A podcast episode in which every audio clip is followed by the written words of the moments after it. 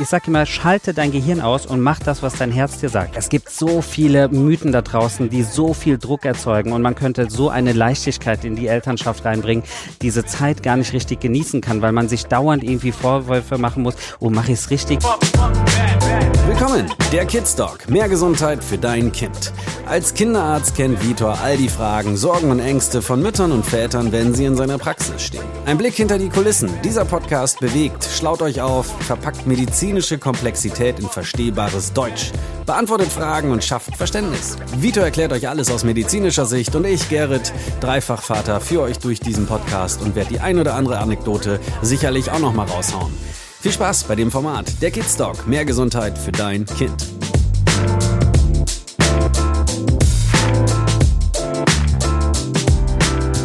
Wieder, wir sind heute wieder zusammengekommen, um viele Fragen zu beantworten.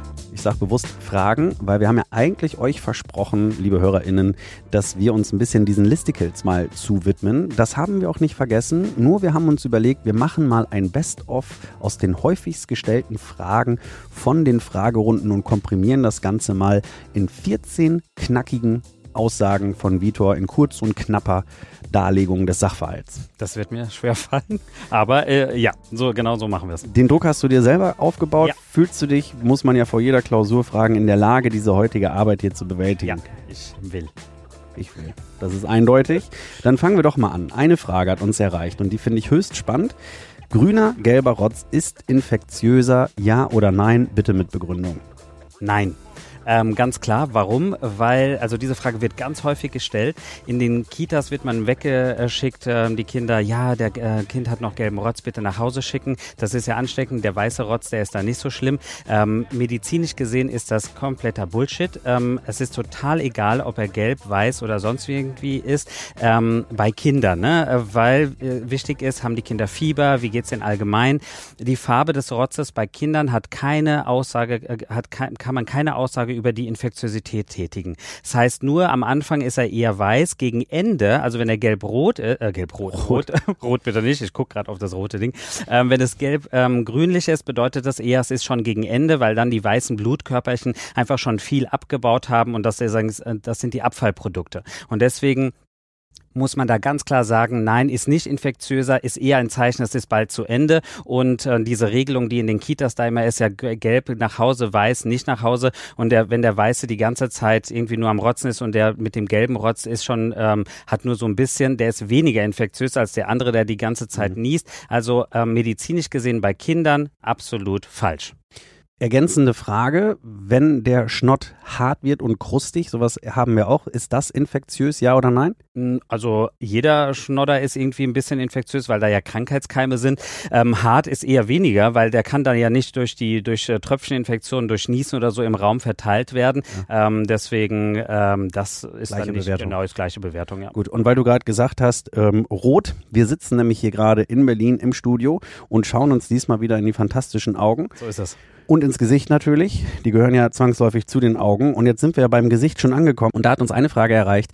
Bewusstlosen Wasser ins Gesicht kippen, ja oder nein, um, ich denke mal, den Bewusstlosen aus der Bewusstlosigkeit zu befreien. Nein, das darf man auf keinen Fall machen. Das ist wirklich ähm, äußerst gefährlich. Warum? Ähm, bei bewusstlosen Menschen, die wirklich bewusstlos sind, fallen alle Schutzreflexe weg. Das heißt, wenn die Kinder, die, also Kinder oder auch Erwachsene, können nicht husten, können nicht irgendwie, also alle Reflexe sind erstmal erloschen. Ähm, und ähm, das heißt, wenn ich jetzt mit einem Kind, warum, warum kommt diese Frage häufig? Kinder werden bewusstlos, zum Beispiel beim Fieber, beim Fieberkrampf kann das passieren. Und wenn diese Kinder in, in der Panik rennen, dann Eltern ganz häufig, ähm, das sehe ich in der Praxis dann, als wenn die mir das erzählen, zum Waschbecken und wollen das Kind, wie du sagst, wecken mit dem Wasser, so damit es schnell wieder wach wird. Ja. Wenn da Wasser in, in die Lunge reinkommt, dann würde normalerweise der Hustenreflex sofort dafür so, ähm, sorgen, dass man ähm, das, dass das, das rausspuckt und dass man hustet. Aber dadurch, dass das weg ist, läuft das Wasser in die Lunge und man erstickt. Und deswegen auf keinen Fall bei bewusstlosen Menschen Wasser irgendwie ins Gesicht, auch nur so an die Wange oder so. Es kann immer passieren, dass das in die Luftröhre geht und dann würde man ersticken wenn jemand schläft und den möchte ich auf eine unsympathische Art wecken, indem ich einen Wassereimer nehme und das übers Gesicht feuere, Da habe ich den Reflex, das heißt, das Genau. ist unproblematisch, da haben wir Ja, einen Freifahrtschein vom Kinderarzt jetzt. Äh, na, nein, Nein. weil das nicht nett ist. Aber ähm, es ist auf jeden Fall so, dass es nicht gefährlich ist. Also da würde man dann natürlich auch erschrecken, aber man würde loshusten. Der bewusstlose Patient, wenn er einen ganz normalen ähm, Kreislauf hat, dann muss er auf die, in die stabile Seitenlage gebracht werden, aber kein Wasser ins Gesicht. Und vorher einmal den Mund ausräumen. Nein, das wird nach Le- äh, Le- Leitlinien nicht empfohlen. Ich dachte, man muss immer das Kaugummi oder irgendetwas, was. Nein, wird also nur, wenn man es ganz vorne gerade sieht. Ansonsten wird nicht der Finger in den Mund gesteckt, weil es erstens passieren kann, dass man aus Versehen den Fremdkörper tiefer reinschiebt und dann hat man ein akutes Problem. Und deswegen ähm, wird nur, wenn man wirklich vorne was sieht, das kann man gerne rausholen. Ansonsten wird nicht in den Mund gegriffen. Wenn der Patient zufällig wieder wach wird und er im Affekt beißt, beißt er dir den Finger ab. Die Kaumuskulatur ist eine der stärksten Muskulaturen am menschlichen Körper und kann dir, ein Kind kann dir den Finger abbeißen. Wir kennen das alle. Das Kindergartenkind hatte einen intensiven, anstrengenden Tag und dann wollen wir das zu Hause ganz normal in den Tag einführen, indem wir sagen, komm, heute ist noch Fußball, heute ist das oder dies oder jenes. Und da hat uns nämlich auch wieder eine Frage erreicht und höchst spannend, was du antworten wirst. Kindergartenkind rastet nach dem Kindergarten immer aus daheim.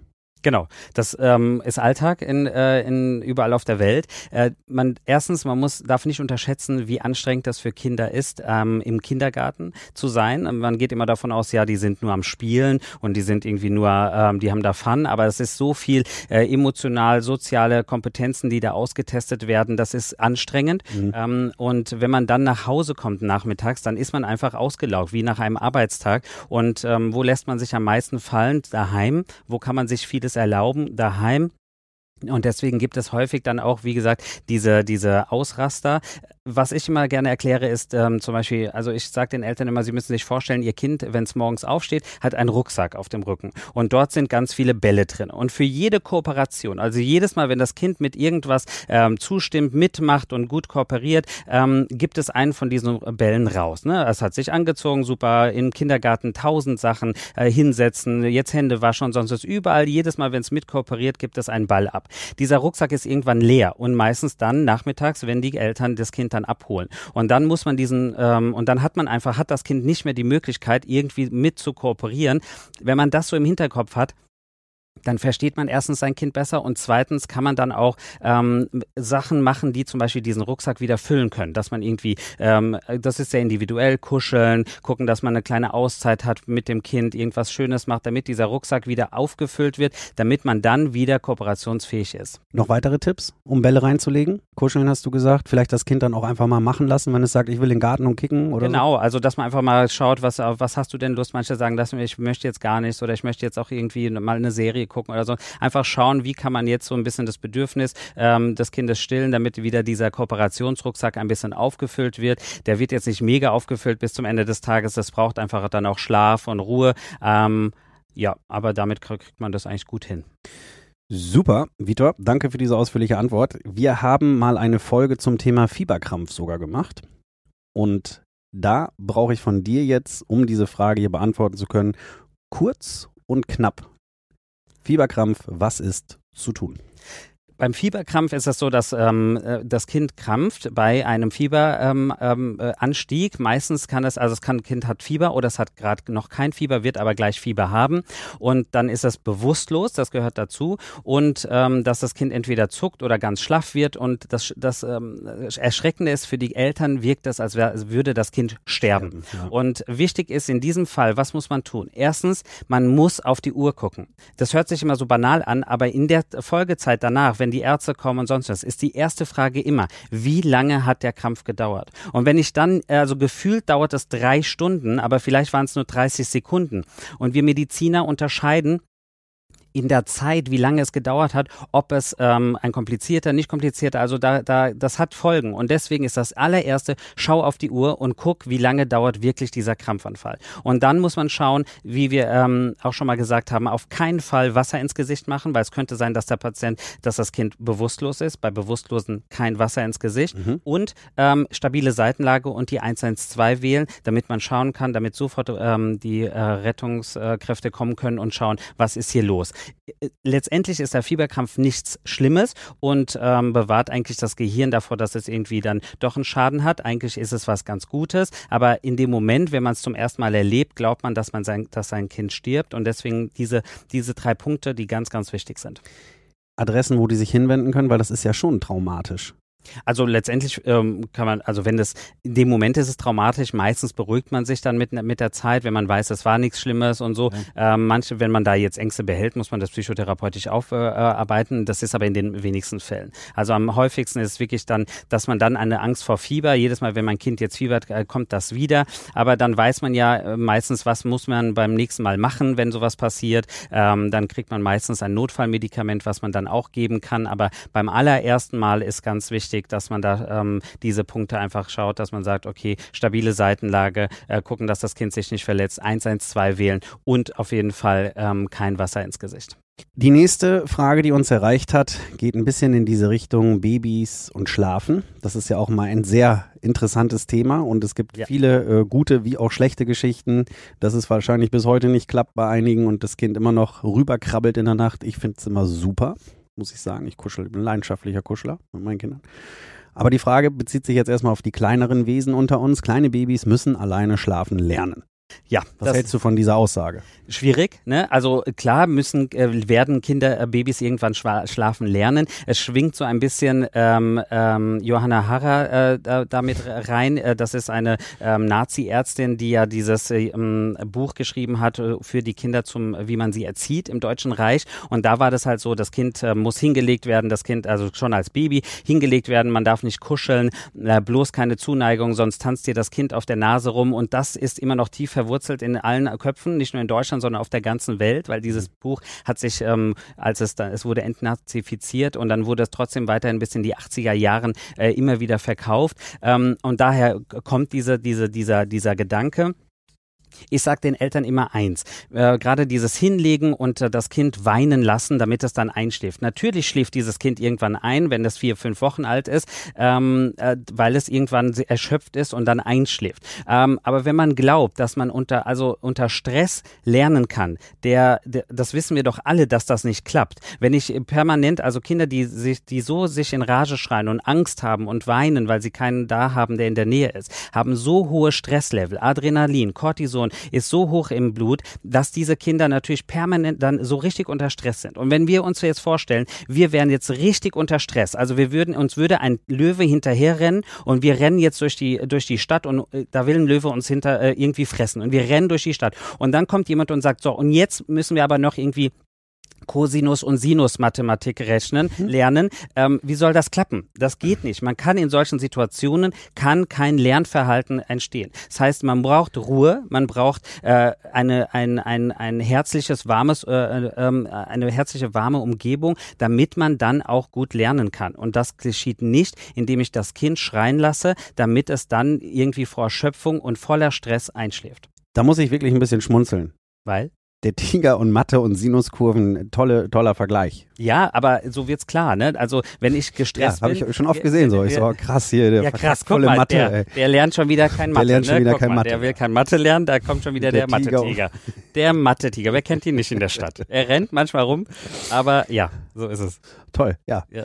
Also dann einfach auch gar nicht einmischen, wenn man sowas in der Stadt nee, sieht. gleich wegrennen. Gleich, Und gleich gefährlich werden, sonst muss man Mathe lernen. Kann man denn sein Baby zu viel verwöhnen? Weil wir ja gerade über das alleine Einschlafen gesprochen haben. Nehmen wir die Frage doch mal vorweg. Nein geht nicht. Man kann einen Menschen nicht verwöhnen, indem man ihm zu viel Zuneigung gibt. Ähm, das geht nicht. Also man würde ja auch nicht zu seinem Partner sagen oder keiner würde ja zum Partner ähm, sagen, oh, du verwöhnst deine Frau zu sehr, mach das nicht oder du verwöhnst deinen Mann zu sehr. Das ist ja, also da würde keiner auf die Idee kommen, wenn man sich irgendwie um jemanden kümmert, äh, ihm Liebe gibt und ähm, äh, da würde keiner auf die Idee kommen. Und beim Baby, wenn ich es dann, weil es weint, weil ich hingehe und es trage dann, weil es gerne gekuschelt werden will, da schreckt jeder auf und und sagt, oh, bloß nicht so lange, sonst gewöhnst du es dran. Natürlich muss man abwägen und gucken, bei einem kleinen Säugling ist das eine Sache, wenn ich den Dreijährigen jedes Mal rumtragen muss, weil der einfach nie eine andere Strategie gelernt hat, äh, dann ist das natürlich ein Problem. Aber ja. äh, es geht ja meistens um die Kinder unter sechs Monaten, wo wirklich so viel Stress den Müttern und den Vätern gemacht wird und gesagt wird, bloß nicht tragen, du gewöhnst es dran und sonst was. Also da kriegen Eltern richtige Panik, weil ihr, ich sag immer, schalte dein Gehirn aus und mach das, was dein Herz dir gesagt. Und das Erste, was er eigentlich, der väterliche oder mütterliche Instinkt ist, ist das Kind zu nehmen und hochzunehmen und es kuscheln, damit es warm und geborgen einschläft und nicht einfach hinlegen und schreien lassen. Ähm, und deswegen darf man diese ganzen Hintergrundratschläge, die man dauernd irgendwo hört von Schwiegermutter und äh, keine Ahnung, muss man ausblenden, weil das einfach absoluter Schwachsinn ist. Kommen wir zum nächsten Schwachsinn. Vielleicht, oh. vielleicht aber auch nicht. Ab sechs Monate ist Stillen absolut unnötig. Das ist eine absolute Katastrophe, diese Aussage. Und Wo die kommt wird, die denn her? Ja, das, das wird leider ähm, ganz häufig bekomme ich diese, die, bekomme ich Nachrichten, wo sagt der Kinderarzt oder der Kinderär die Kinderärztin haben das so empfohlen. Ähm, die haben mich zur Sau gemacht, weil ich jetzt mit einem Jahr irgendwie noch stille oder sonst irgendwas. Das kommt vielleicht, vielleicht ein bisschen daher, dass die äh, Empfehlung bedeutet von der WHO mindestens, also äh, nicht max, also nein, nicht mindestens, also sechs Monate voll stillen. In Deutschland sagt man vier bis sechs Monate st voll stillen und danach mit der Beikost einführen. Und irgendwie, glaube ich, ist da bei manchen Ärztinnen oder Ärzten oder egal welche Fachkräfte das in, ähm, Kräfte das empfehlen, irgendwas falsch gelaufen. Die haben das falsch verstanden. Das heißt nicht, dass ich dann aufhöre, weil die Muttermilch nichts mehr bringt. Vielleicht hat sie dann nicht mehr so ein großes großen Effekt auf, ähm, auf Asthma, auf Neurodermitis. Da weiß man ja, ist das ja auch bei bestimmten Sachen auch bewiesen. Aber ähm, letztendlich sage ich immer, wer entscheidet, ob man abstillen will? Nicht der Kinderarzt und nicht irgendwelche Leute, sondern die Mutter und das Kind. Mhm. Ansonsten keiner. Und auch hier wieder ganz wichtig, es kommt natürlich aufs Alter an. Wenn ich einen Dreijährigen habe, der nichts isst, gar nichts, weil er nur an der Brust der Mutter hängt, dann habe ich ein Problem, weil dieses Kind natürlich von der Muttermilch mit drei Jahren, ähm, das ist ist nicht ausreichend, da braucht es noch was anderes. Aber wenn wir hier von einem acht, neun Monate alten Baby reden, dann ist das absoluter Schwachsinn. Und wir reden immer noch von Beikost und nicht Ersatzkost. Also wir geben nicht dann eine Brust weniger, weil ich jetzt drei Löffel mehr gegeben habe, sondern unter der Einführung von neuen Lebensmitteln wird bitte weitergestillt. Und entscheiden tut das die, die Mutter und das Kind und kein anderer. Da werde ich sauer, wirklich. Ja, das muss man auch mal wirken lassen. Deswegen sowas, weil, ähm, sitzen uns ja heute gegenüber genau, und deswegen gucke ich dich auch ja, mal an, damit da, du deinen Zorn. Ja, ich werde da wirklich sauer bei sowas, weil ähm, diese Aussagen, die stressen so krass. Ne? Also gerade wenn Kinder auf die Welt kommen, und es ist das erste Kind zum Beispiel, da hat ja jetzt heutzutage durch Multimedia, durch Handy, überall und sonst was, hat ja jeder hat ja eine beschissene Meinung. Jeder weiß, jeder ist ja Experte, jeder hat ja irgendwo mal einen kleinen ähm, Beitrag auf YouTube gelesen und ist jetzt der Ernährungsexperte und ähm, und dann immer mit diesen Ratschlägen um die Ecke zu kommen, in diese vulnerable ähm, äh, Phase, wo äh, neue, neue Lebensphase, Kind, das ist doch sowieso stressig, man schläft nicht. Ne, Schlaf ist eine Foltermethode, also Schlafmangel. Und, äh, und dann in diese Phase dann noch mit so beschissenen Sachen ähm, zu kommen, mit diesen doofen ähm, Ratschlägen äh, und dann noch dann der Mutter das so madig zu machen, ja, stillen kannst du jetzt aufhören, das ist doch eh total äh, giftig und sonst irgendwas, wird wirklich gesagt den Müttern. Ja, oder ähm, Freiheit, ne? Selbstverwirklichung kommen ja, dann auch noch mit ja rein. Auch, ist ja auch total okay. Also wenn man sagt, wenn äh, die Mutter sagt so sechs Monate und danach, ich möchte jetzt nicht mehr, weil ich dann anderes vorhabe und das kriege krieg ich mit meinem Kind gemeinsam hin, vollkommen okay. Aber nicht, dass irgendeiner um die Ecke kommt äh, und sagt, ja, also ab sechs Monaten kannst du aufhören, das bringt doch eh nichts mehr. Ne? Mhm. Also das ist einfach falsch. Gesellschaftlicher Druck. Dann. Ja, nee, das ist falsch. Das ja, ist genau. nicht, nicht gesellschaftlicher Druck äh, ist ja noch manch, manchmal sogar äh, manchmal sogar richtig in einer in irgendeinem gewissen, aber das ist einfach falsch. Medizinisch absoluter falscher Ansatz. Wie kriegen wir denn deine wunderbaren Aussagen in die Gesamtbevölkerung? Müssen wir ein Flugzeug mieten mit, mit einer Banderole und lassen das äh, über Freizeitparks ja. und Spielplätze fliegen? Ja, man muss das. Müssen wir Podimo mal fragen, ob die da Interesse haben ja, an dieser schön. Kampagne. So wie, so wie im Urlaub, ne? wenn man am Strand liegt, genau. dann fährt immer so, fliegt Jetski immer so, heute nur. Genau, heute nur und so, Vitor, bitte tragt eure Kinder mehr. ähm, also, äh, ich weiß nicht, aber ähm, das hier ist zum Beispiel ein, ein, eine Riesenplattform, wo wir, die wir einfach, äh, die man nutzen muss, damit das wirklich in die Welt weiter geschrien wird. Ne? Diese ganzen Aussagen, weil es einfach, es gibt so viele Mythen da draußen, die so viel Druck erzeugen und man könnte so eine Leichtigkeit in die Elternschaft reinbringen, wenn nicht diese Mythen und diese ganzen gesellschaftlichen Fake News da wären, die, ähm, die dann dazu führen, dass man diese Zeit gar nicht richtig genießen kann, weil man sich dauernd irgendwie Vorwürfe machen muss, oh, mache ich es richtig, nicht, dass ich dann doch mein Kind irgendwie verwöhne oder dass ich jetzt das ist so schade einfach, auch fürs Kind und für die Eltern. Und deshalb ganz wichtig, ihr könnt euch den Podcast der Kids Doc Mehr Gesundheit für dein Kind bei Podimo anhören. Da gibt es nämlich über fast 100 Folgen schon und da findet ihr viele Antworten, Lösungen und von einem Erfahrungswerte von Vitor, die das Elternsein erleichtern. Und die URL, wie du da hinkommst, ist go.podimo.com slash kidsdoc zusammengeschrieben. Und weil das total kompliziert ist und du vielleicht jetzt gerade keinen Stift zur Hand hast, in die Shownotes einmal geschaut. Dort ist der Link. Komm rüber und schlau dich weiter auf und lass uns gemeinsam einfach ein bisschen entspannter durch das Elternsein gehen.